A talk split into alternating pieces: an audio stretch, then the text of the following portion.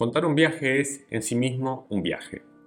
Es servirse casi siempre de las herramientas más rudimentarias, de imágenes y palabras. Imágenes y palabras para transmitir universos nuevos, mundos paralelos que existen dentro del nuestro. Para traspasar pantallas y papeles, para transmutar el tiempo y el espacio y alimentar sueños ajenos y atemporales con los sonidos, los olores, las texturas, las sensaciones, las ideas, las revelaciones, los secretos y los detalles de esos mundos, de esos universos. Contar un viaje es ante todo difícil. Cuando viajamos, ¿qué vemos? ¿Qué sentimos? ¿Qué pensamos? Nuestro enfoque juega con los relieves amontonados del mundo y nuestra mente caprichosa guarda lo que se le canta. Volvemos con muchas notas, con páginas grabateadas sobre la incomodidad de mesas ocasionales, de apoyabrazos, de pasto, de cemento, de piernas o espaldas. Volvemos con fotos incoherentes, de detalles demasiado puntuales o paisajes demasiado abarcativos. Volvemos con recuerdos trastocados, con contradicciones, con datos vagos. Volvemos y toca contar. Toca contar el viaje. Todos, pero todos tenemos un viaje que contar. La vida misma es un viaje. Alrededor de una fogata o de una ronda de mate, con amigos, con familia, con extraños, con cerveza, con vino, con tiempo o apurados. Todos tenemos una historia que contar. Lo único que cabe preguntarnos entonces es cómo. ¿Cómo se cuenta un viaje?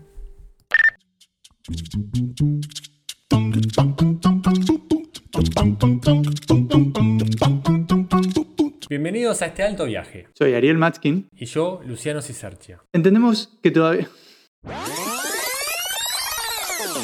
Bienvenidos a este alto viaje. Soy Ariel Matskin. Y yo, Luciano Cisercia. Entendemos que todavía hay mucha historia por contar. Por eso otra vez volvemos. Otra vez. Otra vez, otra vez. Somos la resistencia en este mundo de vacunas, certificados y permisos de viaje. La resistencia. Cállate, basta. Volvimos. Quinta temporada de que la cuenten como quieran.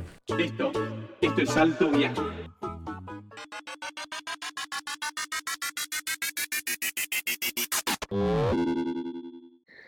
Bueno, bueno, qué alegría, qué felicidad. Estamos de vuelta en Alto Viaje, episodio número 2 de, de- de la temporada 5. eh, de vuelta acá, en, como es en Cloudbox, de, de Sagrada Familia. Y eh, con a mi izquierda una invitada de lujo que ya presentaremos. Pero tengo enfrente a eh, Ariel. que Ariel, estás nervioso. A más no poder, te noto.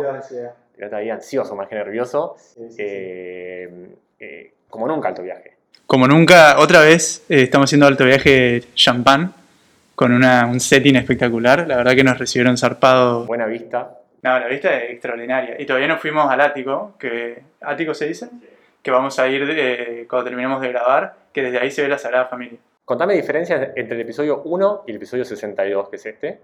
Eh, Tenemos micrófonos. Dos micrófonos en plural. Eh, hasta tenemos una corbatita acá que nos grabamos. Sí, Lucho dice acá, o sea, 62 episodios y vos todavía no sabés que no hay cámara. Ah, eh, En el medio de la mesa tenemos una corbatita. Eh, ¿Qué épocas? Sí, yo creo que ahora nos ponemos menos nerviosos y que tenemos eh, el setting. Nos ponemos en modo podcast y en modo podcast. Igual sé que me di cuenta, eh, ayer estábamos paseando por acá por Barcelona y me di cuenta que charlando entre nosotros, también hay veces que activamos el modo podcast. ¿Eso es bueno o malo? No sé, a mí me divierte. Creo que, no sé qué pregunta te hice, pero íbamos caminando y te hice una pregunta como, si tuvieras que elegir. y, eso- y cualquier pregunta que empiece así, no es una conversación normal, sino que algo que, y me pasa con Celeste también, que estamos así, le digo, ¿y vos qué preferirías? Eh, ¿Tres días acá? O, y. Yo me pongo en modo a hacer preguntas, o, o a me está contando algo y le digo, pero pará, y, y me pongo en modo entrevista. Una mesa con tres personas y dos hicieron li- eh, libros y yo no hice ninguno. Me siento un poco excluido de esta mesa. Tengo más que escribir un libro o hacer algo rápido. No tenés por qué, yo creo que eh, el proceso no es solo escribir, sino escribir y leer. Si una persona que lee está dentro del mismo, Mirá cómo me incluís, gracias. del mismo sistema. Eh, yo creo que más que la intro hoy tiene que ser muy cortita porque vamos a tener una charla larga, distendida, buenísima, hiper recomendable y que vamos a compartir por años y años en, la- eh, como en las redes. Así que nada, vamos. Vamos nomás. Y no podemos dejar de agradecer a Cloudworks que nos abrió sus puertas aquí en Sagrada Familia, un espacio de coworking increíble con una vista que se caen de culo. Eh, la verdad, como es que la pasamos increíble y ellos fueron parte de esta hermosa entrevista. Ellos proveen espacios de trabajo y conectan emprendedores con una comunidad de más de 1.500 miembros en Barcelona y Madrid. Está formado por una comunidad multicultural y ofrecen servicios integrales a sus miembros, desde freelancers hasta equipos de más de 50 personas. Cloudworks en Barcelona, en Madrid, un verdadero lujo. Bueno, viajamos a Barcelona para entrevistarla y ahora como es que está acá enfrente no podemos más de la felicidad y admito también un poquito de los nervios. Ella nació en Chacabuco, Argentina, hace más de 15 años que vive en Barcelona. Autora de seis librazos, nos regala su arte en cada hoja de ellos. Cada libro tiene vida y cada ilustración merece un lugar en el Reina Sofía. Durante la próxima hora vamos a usar la palabra, pero estoy seguro que si fuera por ella ilustraría cada pregunta y cada respuesta. Fuente de inspiración de muchos y muchas, inclusive Agos, mi novia. Es un honor y un mimo al alma tenerla aquí con nosotros. Bienvenida a Alto Viaje a su eminencia creativa, Agustina Guerrero. Ay, hola. ¿Qué tal? ¿Cómo estás? Muy bien, muy bien. ¿Sí? Sí. ¿Cómoda? Muy igual, cómoda. Esta es tipo, más tu casa que nuestra casa. Acá es, Esta es mi casa, estoy acá como una emperadora. Total, acá es como es- vos estás de local, nosotros estamos ya visitantes. Muy cómoda, además no hay cámaras, hay micrófonos, pero es como si... Sí, mejor, como es, eh, so- somos vos no a las cámaras. No nos gusta porque sentimos que nos ponemos nosotros muy nerviosos y también, eh, como es el invitado. Puede, puede ser intimidatorio. Pero sí, vos sos nuestra invitada y cuando entraste a la sala, vos nos ofreciste ir a buscar agua y yo me quedé como, no debería ser así, yo debería buscar agua para ella. ¿Cómo es un día en la vida de Agustina Guerrero? Mm, Bueno, la verdad que, a ver, vamos a hablar en, en una temporada de trabajo, ¿no? Eh, sí, bueno, me levanto, nos levantamos en familia y mi pareja lleva a, a nuestro hijo al cole y yo me vengo directamente para acá. Y, y aunque parezca como una profesión un poco que uno puede estar medio desorganizado, ser autónomo como que tiene, bueno, voy a cualquier hora, no, no, yo en ese sentido soy muy estructurada con mis horarios, con mi rutina, con, me lo organizo todo muy bien porque si no, no funciona. Y vengo acá y, y es como que me meto en una burbuja. Me pasaba que antes de venir acá trabajaba en casa y esa burbuja no estaba porque siempre había algo más que hacer. Pongo la lavadora, voy a- al supermercado, eh, dibujo un poco, armo la cama. No, no. Y acá no tengo ningún tipo de, de dispersión y estoy a lo que estoy. Y bueno, y luego también por la tarde ya estoy con mi hijo y nada, es una vida bastante normal. Normal. Il- Ilustrás aquí, eh, o sea, acá- aquí, aquí. Aquí sí. Ya está, ya, ya sos de acá. Se me escapó un vale en el, en el si, episodio si- anterior. si hace una hora dijiste acá. Ah.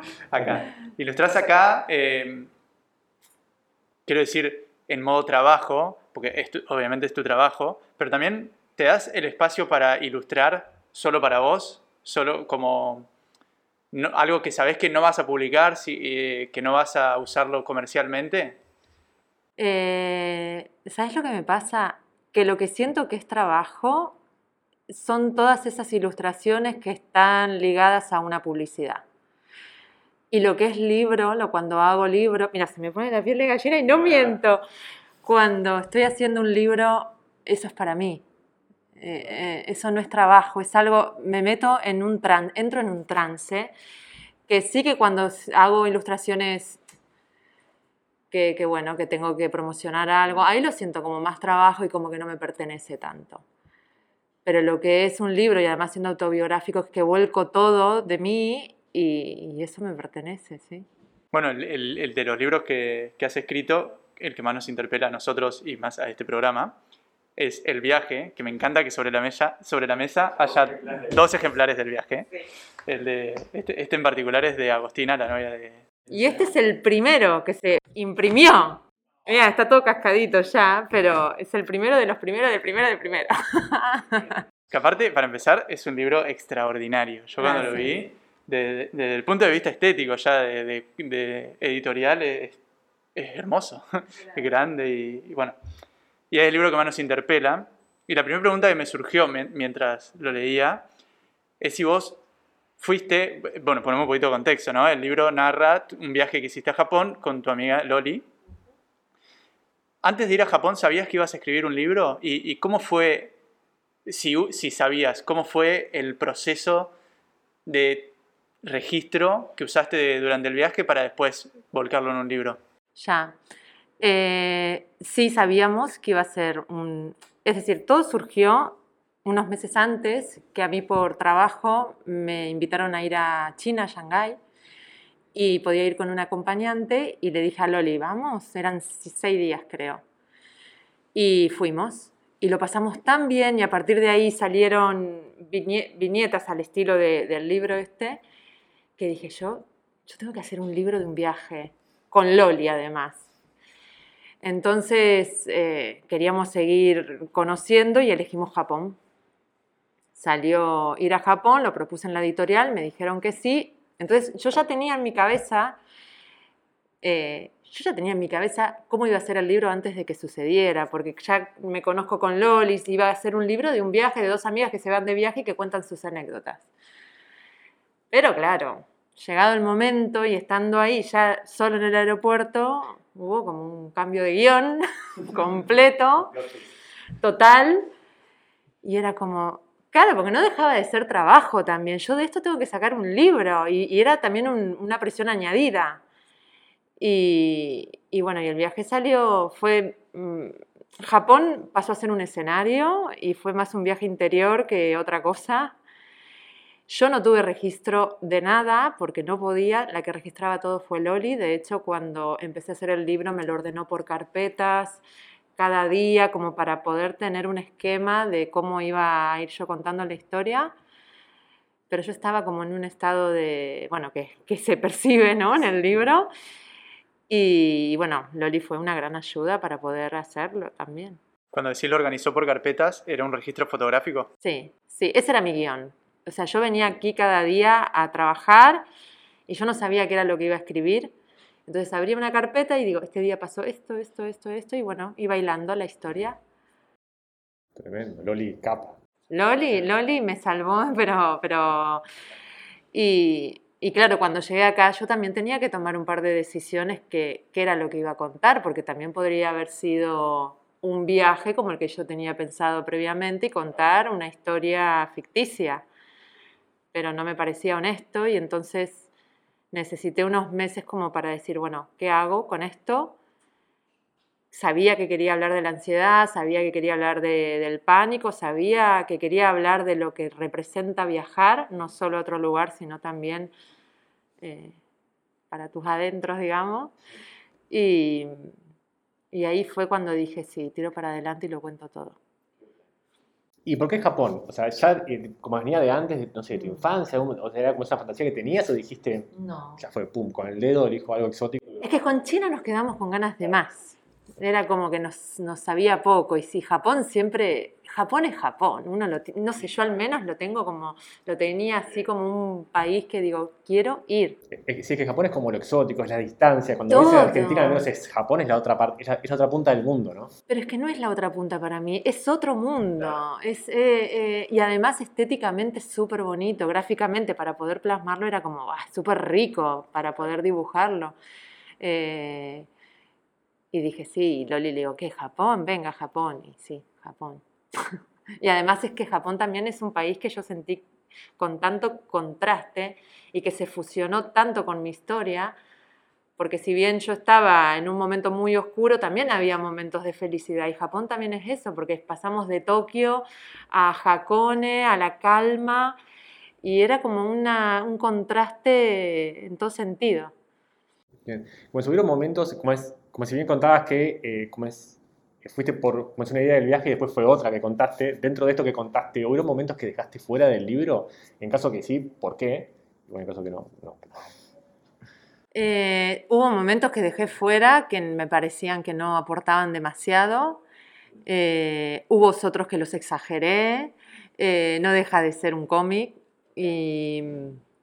pero básicamente creo que la, el kit de la cuestión está plasmado y era lo que yo quería transmitir está. Y lo más importante está volcado en el libro. El libro está lleno de simbología, de tanto cultural japonesa, shintoísmo y también cultura pop japonesa, que yo soy fanático de Ghibli entonces cada No fuimos, me vas a matar, no fuimos al museo. Bueno, yo, nosotros tuvimos, los dos estuvimos justo en Japón mucho tiempo eh, y tampoco fui. ¿No? Ah, bueno. De hecho me hice fanático ahí porque no conocía y a eso iba. ¿Vos conocías algo de todo esto antes de ir o fue algo con lo que te chocaste ahí? O chocaste entre comillas, ¿no? No sé si... Tenía un conocimiento así como un poco externo de todo lo que es, eh, pero sí que es verdad que cuando una vez estuve ahí, eh, la percepción es otra. Eh, todo, todo, todo es diferente. No sé, también veníamos de China, donde sentí que la gente es más fría y, sentí que iba a ser un poco lo mismo y me encontré con otra cosa, me encontré con gente muy servicial, muy educada, muy... mm, no sé, todo funciona tan bien ahí que sorprende. Es como que en Japón, suena muy tonto como lo digo, ¿no? Pero como que en Japón todo es muy japonés. Como que si, si, si conociste Japón, no es, que hace, no es que hace falta conocer Japón para entender esto, ¿no? pero si conociste Japón y ves una película de Ghibli, entendés por qué la película Sí, hay, por qué se pasan sí. dos años dibujando a mano una película, sí, porque claro que los japoneses van a hacer eso. Sí, ¿No? total. Y algo muy bonito también fue porque, claro, uno percibe de afuera cómo puede ser una familia japonesa, te estoy hablando de madre, padre, dos hijos, y tuvimos la oportunidad de poder eh, cenar y de pasar una tarde con unos amigos de Loli, amigos, eh, sí, unos conocidos que ella tenía. Y fue bonito también eh, poder estar con una familia y ver cómo se relacionan entre ellos y que después de todo no es tan distinto a, No, en la, en la base, digamos, sigue siendo una familia. Claro, pero es uno lo que tiene en la cabeza, no es como es otro mundo. Pues no, pero es, en esencia es, es lo mismo. Para ellos, nuestro mundo es totalmente distinto y no se entienden. Y, y- pero es, es ese choque, creo, lo que te da también algo, algo, no sé, algo distinto en el viaje, ¿no? Es como encima del viaje de por sí, que cada viaje es. Lo enriquece, lo, lo diferente lo enriquece muchísimo. Sí. Eh, ¿Hay algo de, de- de la cultura japonesa que no tenías antes de viajar eh, y cuando viajaste dijiste esto está zarpado y hoy en día lo mantenés? Eh, no, me hubiese gustado mantenerlo. Creo que son muy. Es un detalle, ¿no? Que cuando vas a comprar, una vez se olvida de, mirar al otro, agarras el vuelto, no sé, te vas y ahí todo con sus dos manos, te hacen el saludo, hay como un respeto hacia el otro y hay como una atención hacia el otro, como que te sentís que estás presente del, del otro lado. Y eso me gustó mucho. Y a veces acá con las prisas, con tal, como que uno se olvida hasta de agradecer al camarero que te sirvió, no sé. Como que ese detalle a mí me parece muy bonito porque es como que te hace sentir que estás ahí. Hacen todo bien, es tremendo. Los japoneses. Sí, hacen- No sé si hacen todo bien, pero hacen muchas cosas muy bien que se podrían imitar, ¿no? Si tuvieras que representar a Japón con una forma, puede ser cualquier tipo de forma, un laberinto, un círculo, un cuadrado, ¿qué forma sería y por Ay, qué? para mí flores. ¿Flores? Ay, sí, las flores rosas, no sé. El cerezo, sí. ¿Estuvieron justo en la época del cerezo? No, no recuerdo. Eh, en el libro salen los cerezos, pero no, estaban en mi imaginario, estaban secos. Pero es que todo rosado. O sea, tengo mucha imaginación. Lo que pasa que, que era mucho más caro viajar en esa época. Por sí caro japonés, y encima Y viajas en dije, febrero. Loli, tengamos imaginación. Entonces nos mandábamos fotos y con el mismo teléfono íbamos haciéndole puntitos rosas a los árboles secos. bueno. Y digo, listo, ya está. El rosa igual es, eh, es, eh, es un color que está en el libro un montón. Eh, ¿Hay un motivo en particular? Porque Sí, desde el principio lo tenía clarísimo que iba a trabajar con una paleta de tres colores, eh, negro, rojo y, y rosa, eh, que me parecía como una decisión un poco extrema, digamos, porque claro, es más fácil, con el color podés explicar muchas cosas y si tenés una paleta grande es como, bueno, pero lo quería reducir a eso y... Y bueno, y el negro para mí son todas estas partes donde está la oscuridad, donde hablo de la ansiedad, donde hablo, bueno, es como la parte densa. Eh, la antítesis es el rosa, que es la, felicidad, la luz, la alegría, cuando hablo de mi hijo, cuando, bueno. Y en el medio el rojo, que pueden ser las dos cosas, tanto como el amor, como la sangre, el dolor. Y, ahí me quedé con esos tres colores. Y por cierto, y con el rosa, que aparte lo quería fluorescente, que, que te impactara. A mí me hizo acordar enseguida al, al- a los cerezos, el rosa, que pensé que de ahí venía, de hecho, el color. Que bueno, dicho sea de paso, yo pasé dos meses en Japón y me fui una semana antes de los cerezos. ¡Ay! Buen timing. Buen time, sí, horrible. Pero también tenés imaginación para hacer ahí Sí, me lo reimagino. Me acuerdo del paisaje perfecto. un filtro ahí de, de- de flores. Solo tengo que imaginarme que eran. que había como imágenes. como florcitas rosas, ¿no? ¿Hubo, hubo algún momento durante, eh, durante el viaje? Me encanta que el libro se llame El viaje, dicho sea de paso. Es como el viaje. El viaje, sí. Eh, ¿Hubo algún momento durante el viaje que, que, que dijeras, bien, esta escena sí o sí va a estar en el libro? Y, si- y si hubo. Ah, muchos. Bueno, ¿cuál, ¿cuál fue la primera que dijiste, ok, esta escena va a estar en el libro? Muchas, muchas. Yo sabía que todo lo que iba pasando yo lo voy mirando como, en- lo miro en imágenes ya, ya lo miro dibujado. Es como que lo vas mirando y, y alrededor hay, hay, hay imágenes, es muy loco. Hay una que es muy fuerte, que, que me entré como en, en trance, ahora no la voy a encontrar, cuando estábamos en el... Ay, en los toris rojos que hay acá. Este. Esta imagen, bueno, claro, es que nos están escuchando, esto no se va a ver. Esta imagen Oh. me puse de lado porque, claro, el camino es por dentro, en Fujiminari. Eh, caminábamos por dentro, pero yo me salí de dentro de los stories y, yo- y lo miré como de perfil. La imagen del libro es una doble página con los stories vistos de, de- de perfil. Y dije, esta imagen así tiene que estar. Y esa fue una que es como, la tengo muy precisa en mi cabeza ese Y momento. qué loco, ¿no? Porque me estoy saliendo de mi micrófono. Perdón. que quería hacer. qué loco, ¿no? Porque en, en la imagen en el libro están los stories de perfil, pero vos estás caminando por adentro. Entonces es como que vos te veías a vos misma. Ya, claro. sí, sí, sí, bueno, pero es que veía, veía, esta- bueno, y esta también la veía, que esta es la clase. Eso es hermoso, sí. Es que eso directamente, eh, bueno, estamos hablando de otra imagen a página completa de los stories, pero una vista más tradicional, que aparte es la foto tradicional, La foto. que es lo- el, el- el túnel que arman los, los stories. A mí ese lugar me impactó. A mí ese lugar me pareció, no sé, maravilloso. Eh, para mí fue uno de los días más bonitos. ese. Millones de gracias a 360 Hostel Arts en Plaza Cataluña, Barcelona. La verdad que nos abrieron las puertas para nuestra visita a esta hermosísima ciudad. Nos sentimos muy, pero muy a gusto, muy cuidados, muy cómodos, una zona en común gigante, una terraza de puta madre, unas camas increíbles. La verdad, como es que no nos podemos quejar. Si venís a Barcelona, no podés dejar de pasar por el 360 Hostel Arts. Entrás a recepción, decís que venís de parte de alto viaje y al menos una birra te invitan. Pasa el viaje, volvés y decís, bueno, tipo, empiezo a comenzar a, ilustrarlo. Como leímos, eh, eh, no, como vimos en YouTube una entrevista que te hicieron, creo, un canal de, Andalucía, que como decías que como hacías todo en papel. ¿Hoy en día seguís haciendo todo en papel o ya pasaste el iPad? No, no, el papel ya, ya está, ya no, no, no lo uso más. Ah, hacemos eh, iPad con el lápiz, ¿no? Yo, mira, te- mi proceso es, eh, tengo la, la Cintiq, digamos, que es como si fuera una pantalla y vas dibujando y ahí es como que voy maquetando. Y entonces ahí ya tengo instalada una tipografía mía, hecha por mí, y voy escribiendo. Y luego, ya cuando tengo la página hecha, lo paso al iPad, que estoy más cómoda ahí, es como más, no sé, como un papel duro. Y entonces ahí ta- hasta calco mi tipografía, porque no quiero que todas las A sean iguales, ni todo, como que lo calco todo y lo paso a limpio, pero está todo hecho con, con el iPad. ¿Cuánto tiempo te tomó? Esta ni siquiera estaba planeada esta pregunta, pero me intriga mucho. ¿Cuánto tiempo te tomó escribir, desde que arrancaste a escribir, eh, a escribir e ilustrar este libro hasta que terminaste? Eh, este lo hice en tiempo récord, porque primero iban a ser de 160 páginas, que es como lo que son mis anteriores libros, y este terminó siendo de 232. Y, y lo hice en cuatro meses.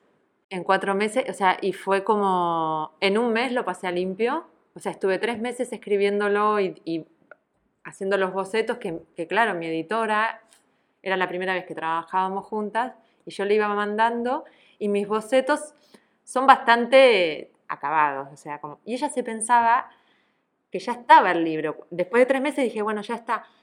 Bueno, listo, vamos a imprimir. Le digo, no, no, lo tengo que pasar a limpio. Pero ¿cómo? ¿Esto no es el definitivo? No, no, no, no. Esto está mal. Para ella estaba bien así.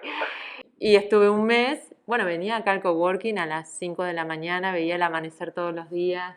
Eh, fue como un mes que me salió un derrame en el ojo.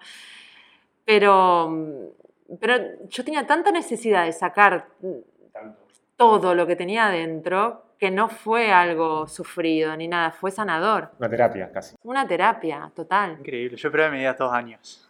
No, no, cuatro Eh, meses. Uno cuando ve este libro lo primero que piensa, por lo menos eh, si pasaste por un proceso similar, es cuánto laburo, ¿no?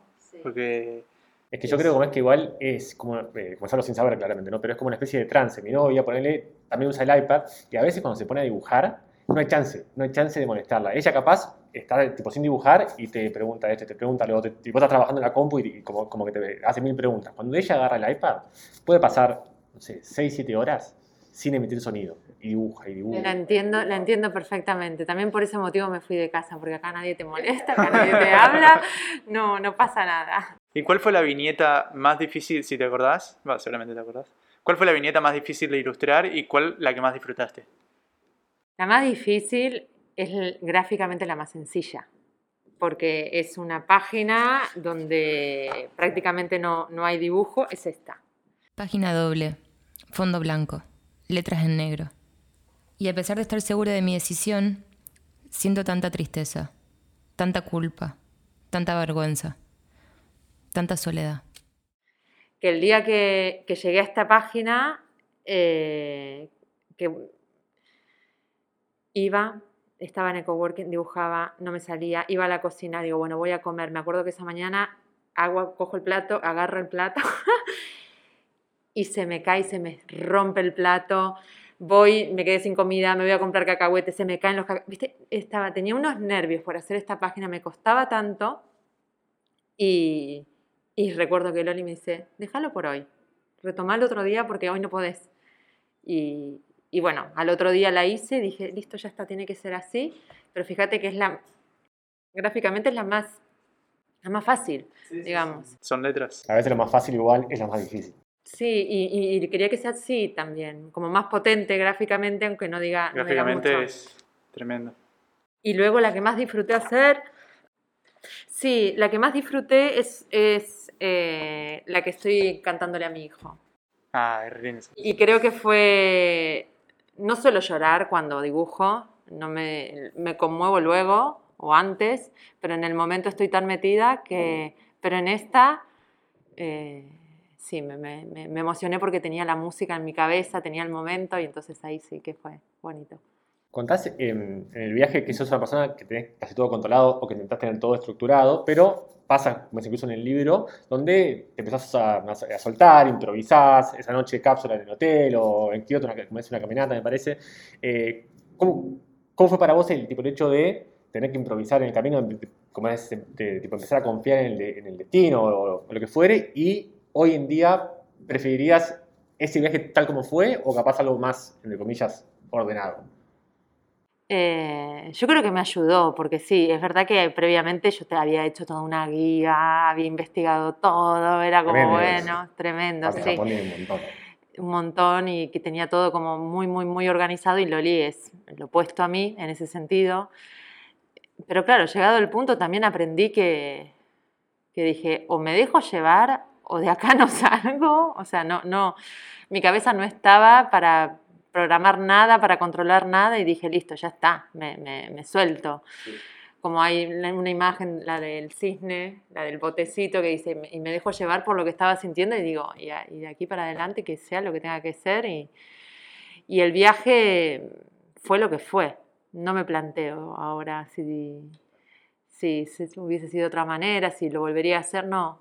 Fue como fue y fue el, el, empujón para yo poder sanar como algo que tenía ahí adentro y, fue maravilloso como fue. ¿Te, quedó ese. mm, Eso que hiciste de soltar, ese ejercicio de soltar? eh, ¿Te generó un cambio que, que ves eh, después? O sea, hoy en día te es más fácil soltar también, cuando, porque esto, eso de que uno planea y después las cosas salen como tienen ganas, ¿no? Es algo cotidiano de, de la vida normal. O sea, normal, todo es normal, pero la, vida fuera de un viaje.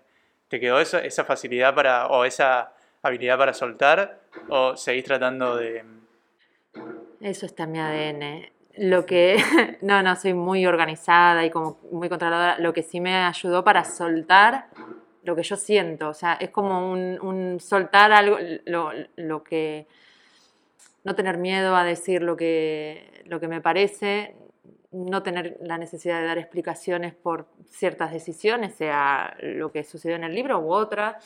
Como soltarme desde ese lugar de no tener que que estar escondiéndome por sí o por lo que puedan llegar a, pensar. No, en ese sentido me ayudó muchísimo a, a poder dar voz de lo que, lo que siento. ¿Hubo algún otro viaje que capaz no, no como es que no es un libro o, como es, o, o, eh, o que no hayas ilustrado que te marcó tanto como el de Japón? Eh, ¿Algún algún viaje que digas, también fue un viaje icónico o al menos bisagra? Bueno, venir acá, venir a vivir acá. Yo creo que este viaje, eh, cuando hace 19 años que estoy acá. ¿Sabes que hoy lo pensaba y digo, mira, 19 acá y 19 en Argentina. O sea, ya está. Ya estoy. Em, venir acá primero iba a ser un viaje de un año o meses quizás. Y, y nada, este viaje de venir acá me marcó, pero para el resto de mi vida me quedé. Contento igual eso. Sí, sí, sí. Sí, me encanta vivir acá. Bueno, con, empezaste a largar los libros, eh, largar, ¿no? Como si fuese algo que tirar. Pero bueno, más o menos eh, los tiraba al universo. Empezaron a salir los libros, empezaste a tener, eh, empezó a tener mucha repercusión y empezaste a tener un nivel de exposición cada vez más grande que creo que con el viaje que es el libro más íntimo, más, que más te, te abrís al mundo, eso también, ¿cómo, cómo te pesa la exposición? ¿Cómo, cómo la manejás? Si, o, o la, la- ignorás? ¿Cómo es para vos eh, ese nivel de exposición tan grande? Ahora no me pesa, no, porque como que tengo muy claro qué es lo que quiero mostrar. Si bien en mis libros cuento cosas muy personales y, y, me expongo de cierta manera, pero es lo que decía antes, no deja de ser un cómic, no deja de ser un dibujo. Pero luego ya con lo que es de carne y hueso, con lo que es, eh, eso tengo clarísimo que no me, no me gusta, eh, no me gusta mostrarlo. de hecho, en, mis redes no, prácticamente no hay fotos mías, de mi hijo menos. No cuento si me estoy comiendo alguna paella en algún lugar, en el domingo, no, es como que eso me lo dejo para mí y, y en mis redes pongo lo que es mi trabajo eh, y que la gente que me quiera seguir, que me siga por mi trabajo. Y en paralelo está mi vida, que eso sí que me lo guardo para mí.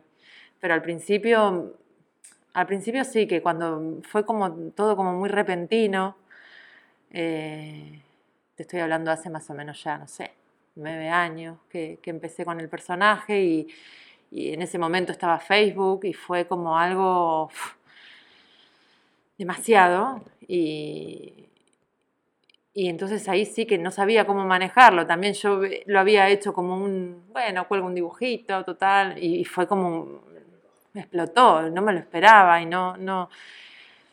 Y entonces sí que estaba como en una, me ponía como, bueno, tengo que colgar una viñeta cada tanto tiempo, tengo que, dar", como siempre intentando, y, y ahora no, no, puedo, puedo estar ahora, te diría meses a veces sin publicar nada, enfocada en el libro que estoy haciendo ahora, en el siguiente. Eh, no tengo esa necesidad de estar ahí poniendo contenido todo el tiempo, porque no me, no me hacía bien. En, en algún momento, eh, sobre todo al comienzo que decís como que te impactó, porque se disparó todo muy rápido, en algún momento, eh, me imagino que en esa época, ¿pensaste como en apagarlo? En decir, no, no, no me gusta esto de, de exponerme, no me gusta esto de tener que subir dibujitos, o dibujitos, ilustraciones, ¿no? Vos le, le dijiste dibujitos, pero me dicen, Porque, claro, en ese momento para mí eran dibujitos que como que no tenían mucho, que no le iban a interesar a nadie en realidad. claro. ¿Y, y pensaste en algún momento como en decir, no, no, esto no es para mí? ¿O, o siempre tuviste claro que, ok, si quiero dedicarme a esto, este es el camino? No, no, no, nunca pensé en, en apagarlo. Sí que, que fui pensando en modificarlo como lo hacía, en cómo, cómo me quería mostrar, cómo, sí que al principio a lo mejor ponía eh, más cosas de lo que te digo, de carne y hueso, y colgaba otras cosas y como que no tenía un control, y como que iba un poco a lo loco. Y, ahora no, ahora sé que más o menos cómo funciona, cómo funcionan las redes y digo, bueno, ahí en ese lugar, en este lugar en el que estoy ahora, me siento más cómoda. Eh, hoy en día, como sacas un libro, como, como- el viaje o el que vas a sacar después, y ya sabes que es un público que te sigue, que va a comprarlo, que va a leerlo, y ya tenés eh, tipo, ese espacio ganado y con, con, con- con méritos. Pero capaz hace años eh, costaba más, asumo. Mm. Cuando recién arrancas, ¿cómo, cómo fue ese, ese, comenzar? Esas frustraciones que tiene todo eh, autónomo, freelancer, cuando ves que capaz las cosas no salen o que salen pero de apuchitos. ¿Cómo, ¿Cómo llegaste ese día a día? Bueno, yo al principio estaba pre- trabajaba en una tienda de ropa y era una tienda chiquitita y estaba yo sola y ahí dibujaba, dibujaba y ahí fue donde salió el personaje. Y lo que yo mostraba eran, eh, eran dibujos como muchísimo más elaborados, muy oscuros, eran mujeres, bueno, pintados de otra manera. Era otro estilo de dibujo. Y lo que es la volátil era mi diario íntimo. Y esos dibujos que yo mostraba no le gustaban a nadie. En realidad yo me metía en exposiciones, que nadie, compraba ningún dibujo de eso. Eh, hacía trabajos gratis para promocionarme, que en realidad eso no funcionaba nunca. Eh, y era como, soy malísima, esto no sé, sigo en la tienda, tal. Nunca me había propuesto yo mandar mi trabajo a una editorial por, por esa inseguridad de decir, no, lo mío no vale. Y mm, yo vivía en el Raval, que es una zona de acá de, Barcelona, y, y, me había comprado un ordenador para poder seguir trabajando. Y, y total, que llego de la tienda un día, entro y, y, me lo habían robado. Me habían entrado a robar todo, todo, todo, con los dibujos estos oscuros que te digo, se lo llevaron. Yo no sé si el ladrón ni los debe haber impreso, hasta el ladrón le debe haber parecido horrible. Y, pero se llevó el ordenador que todavía lo estaba pagando en cuotas, imagínate, nada. Y, pero tenía el diario íntimo, que ese no se lo llevaron. Y me había quedado un ordenador, una computadora muy vieja, y dije, bueno, cuelgo, cuelgo un dibujito de estos, de mi diario íntimo. Eh, que era un dibujo que yo estoy en un balcón, bueno, no, no decía mucho. Y ahí, plim, digo, anda, cuelgo otro, plim, cuelgo otro, ah.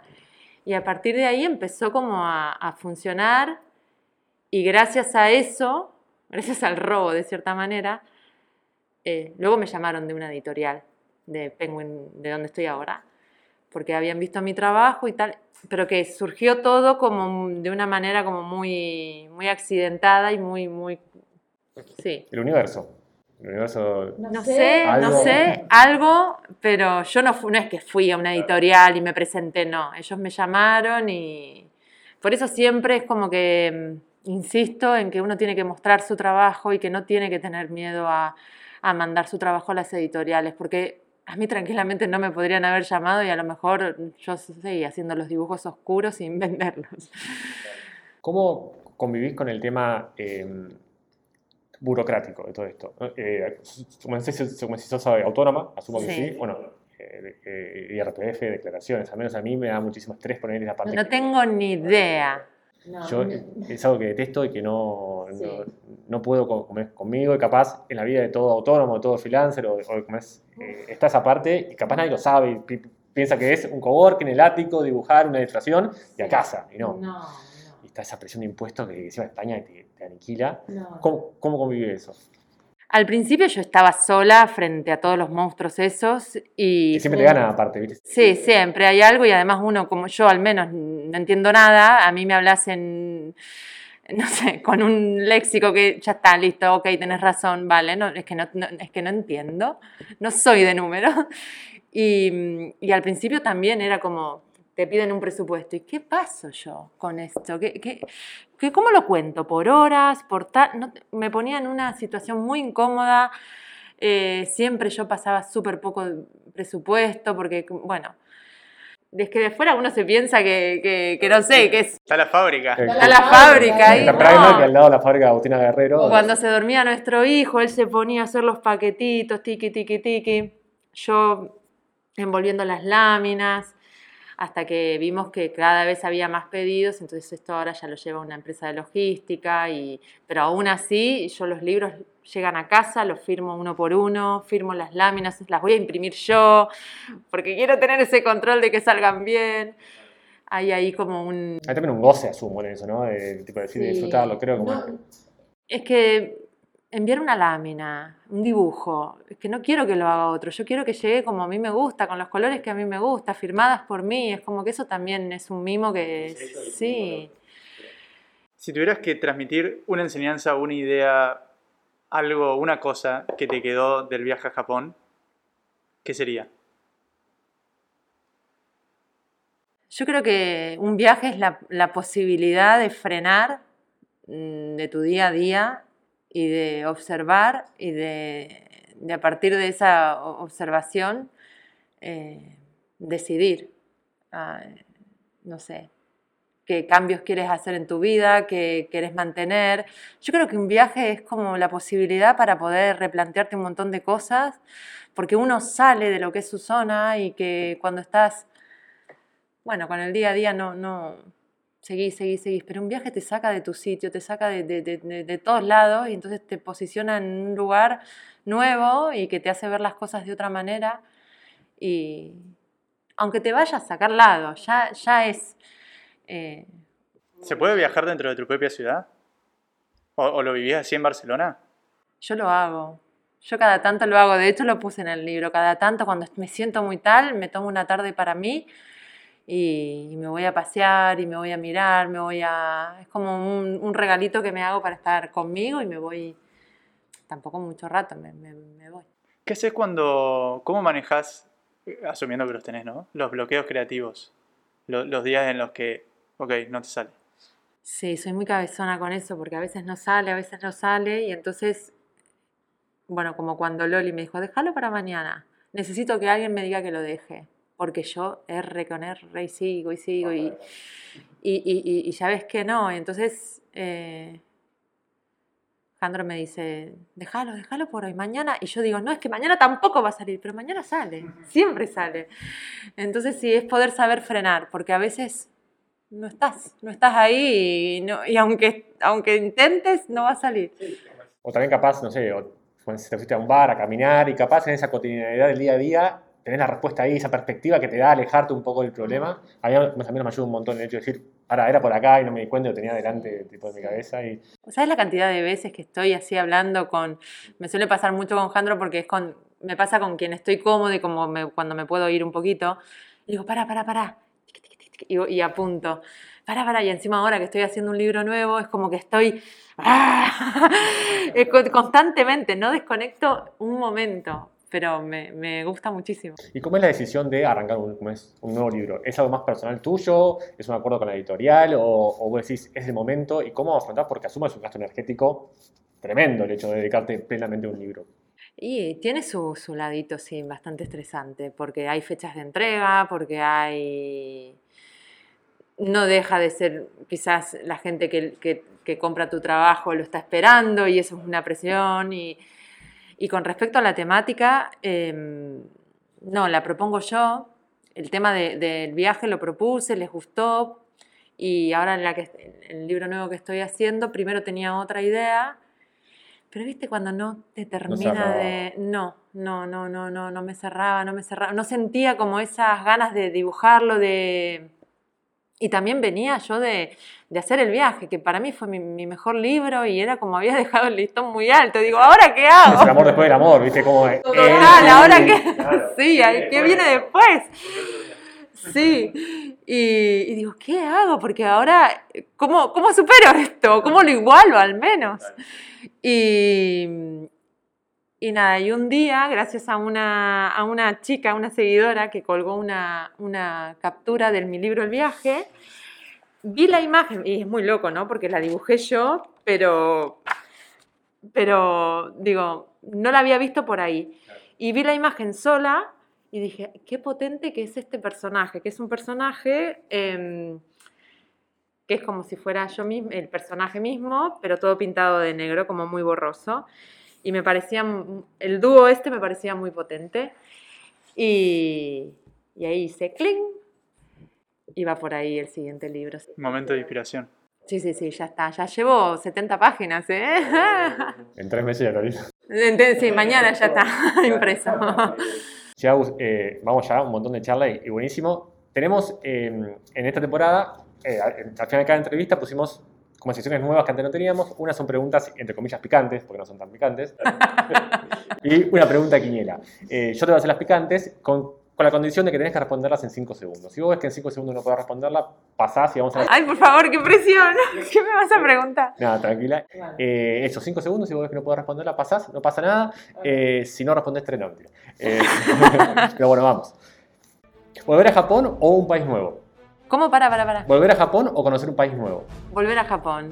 Si mañana adoptaras un perro, ¿cómo lo llamarías?